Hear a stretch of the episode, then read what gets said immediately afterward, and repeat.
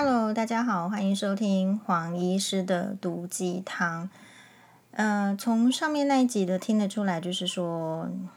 其实我自己觉得我的这个专长之一，大概也就是专治啰嗦男了。专治啰嗦男，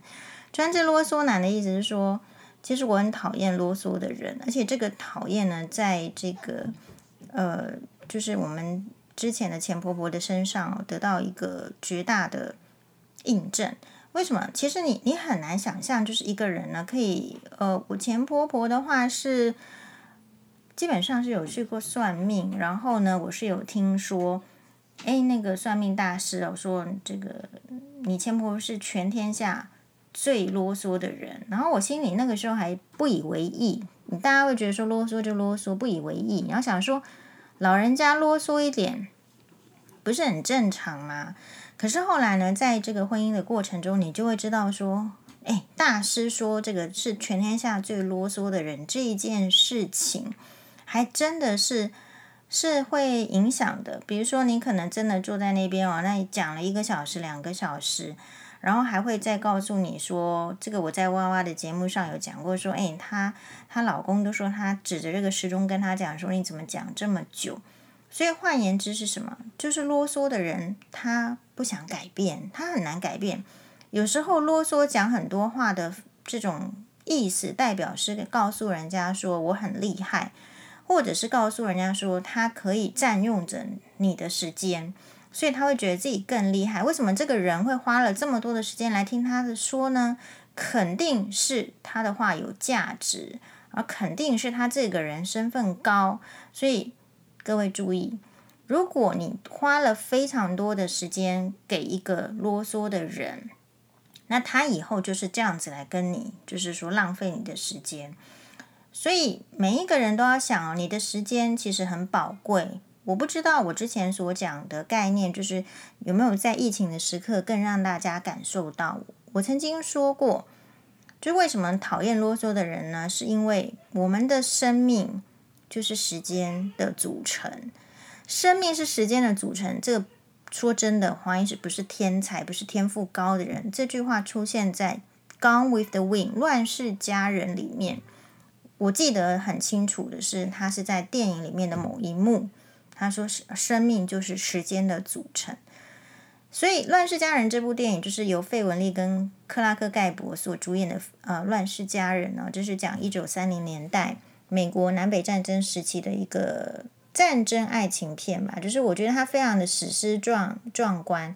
史诗般壮观的那种电影场面。那映到我眼呃眼帘的就是这个这句话，所以那个时候。”我看的时候年纪非常小，我大概是国中的时候看这个《乱世佳人》，然后一看再看，我看了大概十遍以上。然后当然他的原作，呃，原著小小说就是《飘》（Gone with the Wind），中文版跟英文版也都看了。所以人生呢，我的看法会跟可能有一些没有看过这个影片的人就会有所不同。就我们有个网友啊，就是他。在跟他的这个离婚的前夫交接小孩的时候，就是就是前夫也都是非常非常啰嗦哦。然后我就跟他讲说，其实你你回复他，你要很简洁，你不能他啰嗦一大堆，然后你跟着他啰嗦一大堆，他会就以为啰嗦讲很多是很正常的事情。没有，就说你你应该让这个人知道说他不见得那么重要，不是针对这个前夫，而是说。人应该要有自知之明，应该有自知之明是没有没有伟大到需要占用别人的时间、别人的生命那么多时间。你要站在别人的立场，所以反过来说，被对这个被浪费时间的人来讲，你应该会有什么想法呢？你要想哦，如果你今天不阻断一个啰嗦男，好，或者是啰嗦女也是一样，就是让他一直浪费你的时间。其实有一天呢，也许是躺在病床的时候，也许是人生最末的时候，你才想说：“我时间不够，来不及做我喜欢的事情，我想要做的事情，这不是很可惜吗？”所以，呃，我们这个来跟大家报告一下，就黄医师最近做了什么事情，觉得是没有浪费时间的。首先呢是这样子，就是因为呃，我的闺蜜高雄大橘为重女士呢，她非常的喜欢。中国一个男明星叫做杨洋。好，所以经过他的推荐，我想说，哎，高雄大菊为重女士这个人并不好取悦啊。好，比如说他这个深切的研究什么叫做直直男癌呀？直男癌就是，哎，有什么特征呢？就是鉴定的标准就是他很啰嗦。然后很自以为是啊，只要你呢不照他的这个论点意见，他就噼里啪啦给你一直教育，就是一定要让你听听从就对了。好，这样子的这个高雄大举为重女士呢，竟然非常喜欢杨洋。好，那既然非常喜欢杨洋的话，我就好奇了。我想说，当然他是一个重颜值的人，但除了颜值之外，什么样的？形象什么可以就是软化她呢？高雄大举为重女士，哈，高雄大举为重女士呢非常自谦，她都说她就是很肤浅，啊，肤浅的喜欢呃这个帅的男生啊，啊，然后就是过的人生呢过得开心就好啦，然后她喜欢研究一些古城，所以她会觉得说，就我就跟他说哦，有时候好像有人会说不能批评台湾。他说他会觉得，就是高雄大举为重女士的逻辑说，为什么不能批评台湾？我们也常常在骂习近平，你不知道而已呀。他说，比如说中国的这个西安古城，然后他就传了一个链接给我看，你看这个晚上一个古城，然后弄的花灯弄成这样子，是不是习近平他们这个领导这些领导阶层的美劳课，通通应该是当掉了，是不是？怎么这么没有审美观等等？所以你不要只有看到人家。比如说给台湾意见，好，你就说是批评台湾，其实人家批评这个中国的时候，你都没有追到嘛，没有追踪到嘛，所以有时候真的不是为了批评而批评，不是为了维护而维护，而是要看这个事情的本质。好，那我今天要讲的就是，那杨洋呢，他的我就去看，其实我之前完全没有看过他的任何作品。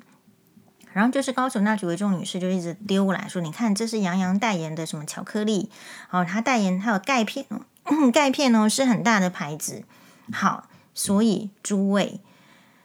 黄医师接触的就是这样子的超级大流量的 明星，所以为什么会杜医师来跟我讲他？我蹭他的流量，我就觉得很不明白。我们都没有去蹭玄彬的流量，没有去蹭什么杨洋的流量，不是吗？好，所以。你如果常常看到大人物、大明星，你比较不会被一些奇奇怪怪的小丑角呢，就是搞搞得好像这个定义模糊掉。定义是很重要的。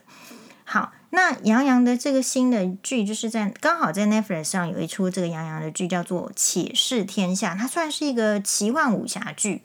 哦，奇幻武侠剧，那我觉得里面就是很特别的是，因为我本来就比较喜欢《三生三世十里桃花》这一部，也是算是神仙剧。然后我觉得《三生三世十里桃花》呢，我自己看了三四遍，每次看都是觉得，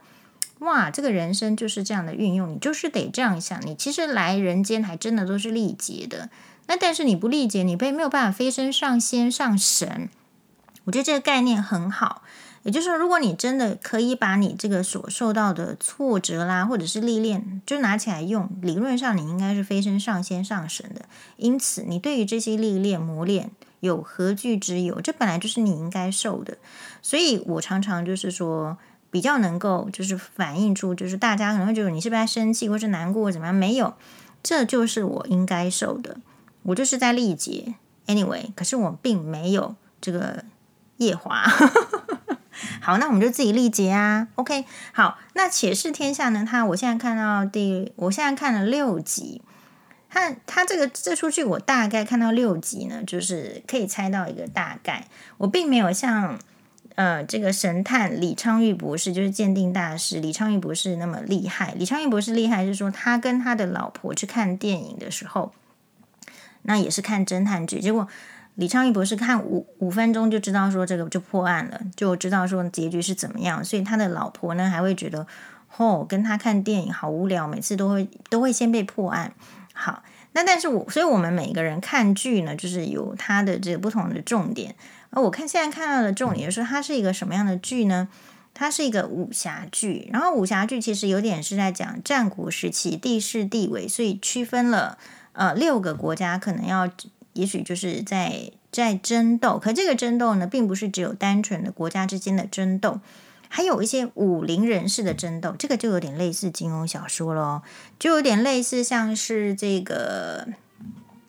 哎，那个金庸的《射雕英雄传》，就是也是在讲这个元朝的进逼，然后呃，宋朝跟元朝之间的这国跟国之间的进逼。可是，呃，《射雕英雄传》呢，它会以就是武侠为主，就是里面几个武林人士之间的争斗，是要去拿到这个去华山论剑，拿到这个最高武林至尊这样的称号，或是得到九阴真经来讲，他会着重在那一块。那这部剧我看到现在，就是它平衡国跟国之间的争斗一部分，然后呃，杨洋所饰演的就是一个一个国家的二殿下，可是呢，他也是遭遇很惨的，比如说很小的时候妈妈呢就过世，所以他身为嫡子呢，却要跟后来继后的儿子，也就是继子来继续来争夺这个皇位，但是他就要示弱。所以他长达三年的时间，他其实是示弱的，告诉大家我、身体很病弱，常常需要这个养病。然后另外一者呢，可是他就知道他的这个弱的情形，他必须暗自偷偷的去练武，所以他武功练得很强，变成是在这个武林上呢，就是跟另外一个女生，也就是赵露思所主演的。白风戏齐名，所以他就是黑风喜，他演的就是黑风喜。然后他跟白露白这个白凤戏齐名，然后这个齐名是说，其实他们幼小之间呢，看得出来有一些渊源。这十年当中呢，互相缠斗，互相想要争这个第一，内心非常喜欢这个这个白凤戏。但我现在看看得出来，就是加了一些其他的主线，比如说其他国家的世子皇世子。也喜欢这个在江湖上赵露思主主演的白凤戏，因为她非常的不是只有武功高强而已。根据描述，他是盛世容颜呐、然后可是非常的为人洒脱，嗯，自在。所以男生就是演男生看到他呢，都会喜欢他啊。所以这出剧它在好看，就是它有它有一些就是皇宫的剧嘛。皇宫的剧嘛，你要怎么样跟你的皇阿玛，就是你的父皇相处，在这个呃兄弟之间的利益争斗，然后也有一个痴情的设定，就是这十年来他都只喜欢白凤戏，可是他跟白凤戏之间的相处呢，又好像这个就是也也还蛮有一些互相的帮忙啦，然后但是看得出来就是吸引着彼此，或者是说。不自觉的被吸引的，就是欣赏那种善良的特质，所以这个就是电视剧的价值。他会告诉你，他会洗脑你，什么样的女生是被喜欢的，什么样的男生是被喜欢的。所以女生一般来说就是被期望你要善良，所以你说出来的话，你不能老是什么这个鸟那个怎么样的，因为这些话就代表你是比较粗鲁的。好，但是白凤现在这边有点加入现代的概念，就是。是比较不拘小节的，就是大家观比较能够看的，比较能够结合到现代，因为现代已经不是女子要像林黛玉一样在这边吐血，人们求求求拥抱、求帮忙。这出戏里面的白风戏是武力高强，然后常常愿意路见不平拔刀相助，然后可以可以主动去去帮助别人的人，所以。看到这边的话，为什么会觉得想继续看下去呢？是第一个，它的剧情蛮紧凑的，然后可能有一些电脑特效。其实武侠剧就是要看有这种电脑特效，就武功看起来就会特厉害。至于说演技呀、啊、或者什么，那倒好像就不会像让我说真的，我还是这个玄彬、杨洋、玄彬跟杨洋的话，我会觉得玄彬的演技还是比较好，钟汉良演技当然又超越他们两个人。所以这出剧呢，就是说。并不全然是看演技，可是杨洋的演技我觉得也相当不错了。只是说，因为我看过像钟汉良那个 level 的，就会觉得说，呃，他这个还是很不错，可是还有这个进步的空间。但是也觉得很好看，大概会是这样子的一个想法。所以这边代表什么？这代表就是，嗯，这个女生呢，不是在这边。我觉得女生容易被社会的要求制约，好像你不符合社会的期待就活不下去了，就没有男生喜欢了等等。所以这部戏是破题的，就是白凤戏这样子一个江湖女子，然后不受世间的这个拘束。你看她都大口喝酒，这吃肉，一直扰扰的说我肚子饿。可是身为皇子的呃，这个黑凤喜就是，也就是杨洋饰演的黑凤喜，就是喜欢他啊。我觉得这个很好的概念是，这个男生女生的之间的喜欢是没有一定的，所以你不用想说你一定要变成什么样子，只是说在某一些。这个层级某些事项的时候，比如说娃娃有一集在讨论，就是要就是竟然有个小四的女生就说爸爸是脑残，然后说妈妈是鸡掰人、鸡拍人，而且还刮胡干。好像是在那一集哦，我是史有史上就是从活到这这一把年纪里面，就是累积起来。讲过的脏话都没有那一天那一集多，然后就一直被小影哔哔哔。但是呢，其实我也就，所以你看，我是蛮敬业的，对不对？我其实不讲脏话的，不讲这些什么有的没的干呐、啊，还是什么鸡掰什么，因为，嗯，因为我不需要讲这个这些话，别人就会生气了。好，所以呃，这边就是提供大家一个。新的剧，所以有因为有网友问我说我在看什么剧啊？你你就看这这些武武侠剧，然后还有什么？还有什么？其实也是看这个 YouTube 比较多。我常嗯、我花了非常多时间在看的是英国皇室的相关的影片，就是它有一个它有个这个类似像是专门在介绍这些皇室的影片，我对这些。很有很有兴趣，就说，比如说，现在是英国女王伊丽莎白登登基的七十周年了，所以七十周年，你知道伊丽莎白女皇的哪一些事情呢？这个当然媒体啊、网络上都会有整理。那我看过非常多的影片，是因为我自己有个人的兴趣啦，就想要知道，所以这边也给大家不是一个系统性的整理，也是现在话题讲到这里，然后我就想到说，我知道的。英国女皇伊丽莎白的这些事事情，不知道大家也知不知道呢？第一个，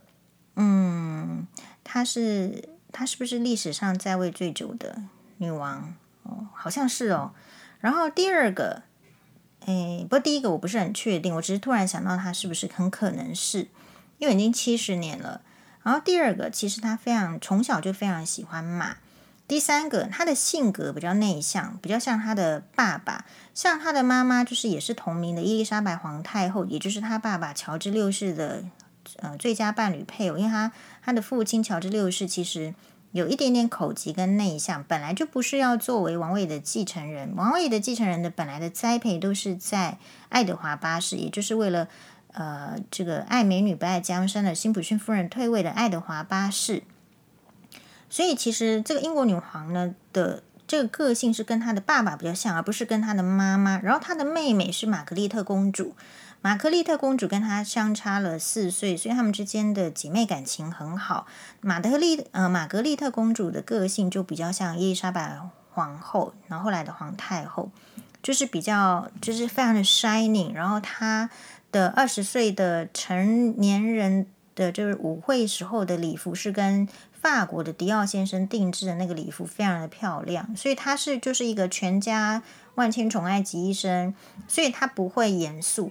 他可以抽烟，他可以跳舞，他可以爱上爸爸的这个大他好几岁的侍卫官，他不是一个世俗下的公主的样子，就是他是比较受宠爱的。但反过来说，呃，伊丽莎白女王在做公主的时候，因为她。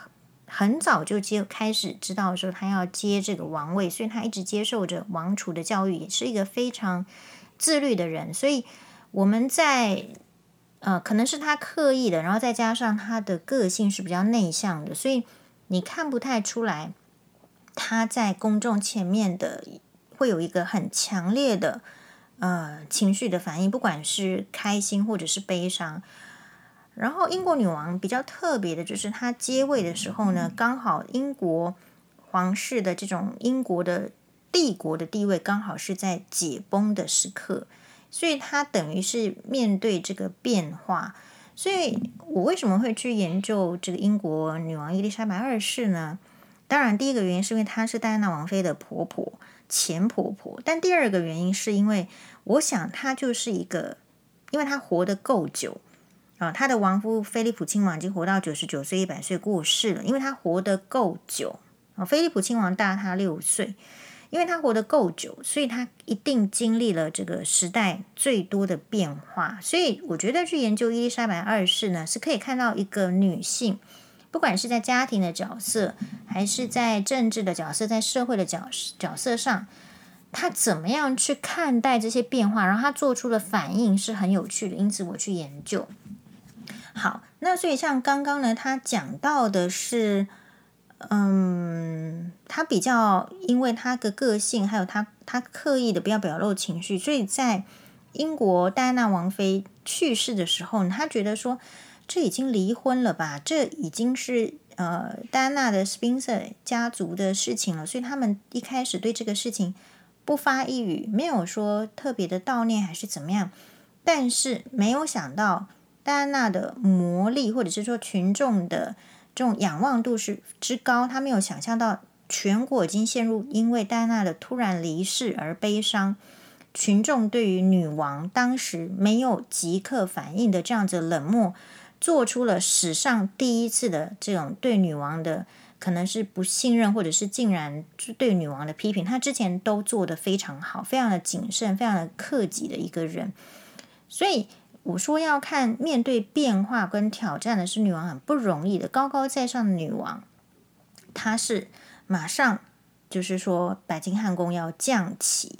白金汉宫降下英国国旗就这样半旗，这个是只有在英国在位君主呃过世的时候才能够降旗的。那她做出改变，为戴安娜王妃降旗，然后呢，呃，本来是在这个事件发生的时候，王室是在。他们的巴尔的摩，英国巴尔的摩城堡里面去度假，那他赶快呢就呃驱车返回这个英国伦敦，他的他的城堡，而且去看了这个民众对戴安娜王妃的献花，反映出来跟人民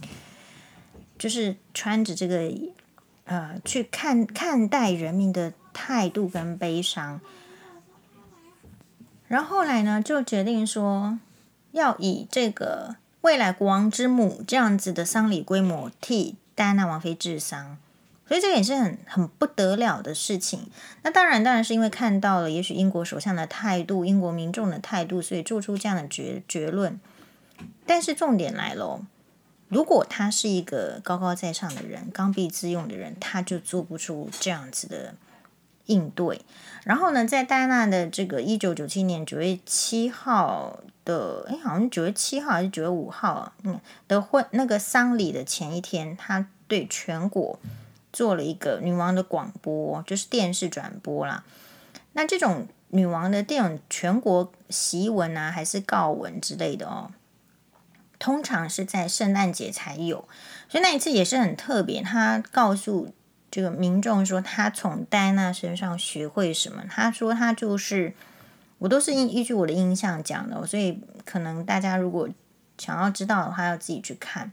就是说，他说戴娜就是一个就很不容易的时刻，都会把微笑带给大家的人。那他有他这一点上，他也要跟他学习。所以这个就是什么？这个就是某个层级，你必须要有态度跟你会说的话。可是这一些是来自于什么？是来自于你平时就要有一些。学习有一些感受才有办法。然后比较特别的就是，也是王室首次，你就看到说，戴安娜王妃的那个棺柩，就是她的灵柩，从肯辛顿宫，当然是从法国被运回去之后呢，再先停在肯辛顿宫。然后肯辛顿宫要先经过白这个灵柩要经过白金汉宫的时候，你看到了女王跟她的王室家族，包括。这个皇太后，包括玛格丽特公主哦，他们的皇太后比这个戴安娜王妃还晚去世哦，她活到一百岁，所以女王家有这个长寿基因，这个你可能也不知道。然后呢，还有率领就也当时已经离婚的呃约克公爵，就是莎拉跟她的这个安德鲁王子，都都在这个白金汉宫的门口等着戴安娜王妃的灵柩经过之后，女王。还有其他王室的人都点头向戴安娜王妃致意，所以什么样叫做就是你你看得到看不到这个群众的需求？作为一个元首来讲，我觉得英国女王呢，她的智囊团，她的这个智库，哦，就是其实是你要说是老人，可是以呃，其实是很顺应世界的，知道世界的需求的，所以这个王室这个王权才会持续的存在。其实我不认为就是查尔斯王子可以做到这个程度哦，我不认为，即便是戴安娜王妃亲生儿子威廉王子能不能做到英国女王这样的程度，我相信都有相当的考验。而英国女王你不知道的事情就是她中午呢一定会吃鲑鱼。哦，所以也许想要长寿的人，其实鲑鱼呢，是不是你在可以列入到你的菜单里面？他每天都吃鲑鱼，然后每他最他就是每天喝一杯香槟，所以没有绝对啦。有人说什么喝红酒，每天喝红酒，但是你看英国女王是每天喝一杯香槟啊，但是他们就是不会过量，啊，不会过量，所以我觉得这也是养生之道。当然，我觉得养尊处优也有关系啊，就没有人敢随随便便让你就让你生气嘛。比如说有一次的画面是一堆媒体围在英国女王的前面，好像挡了她看赛嘛，她很生气的挥开，叫大家就是媒体记者全部撤开。那媒体记者当然也是全部撤开，所以嗯，这些都是很很有趣的。好，这个就是黄医师看到的。今天先这样子喽，买单呢。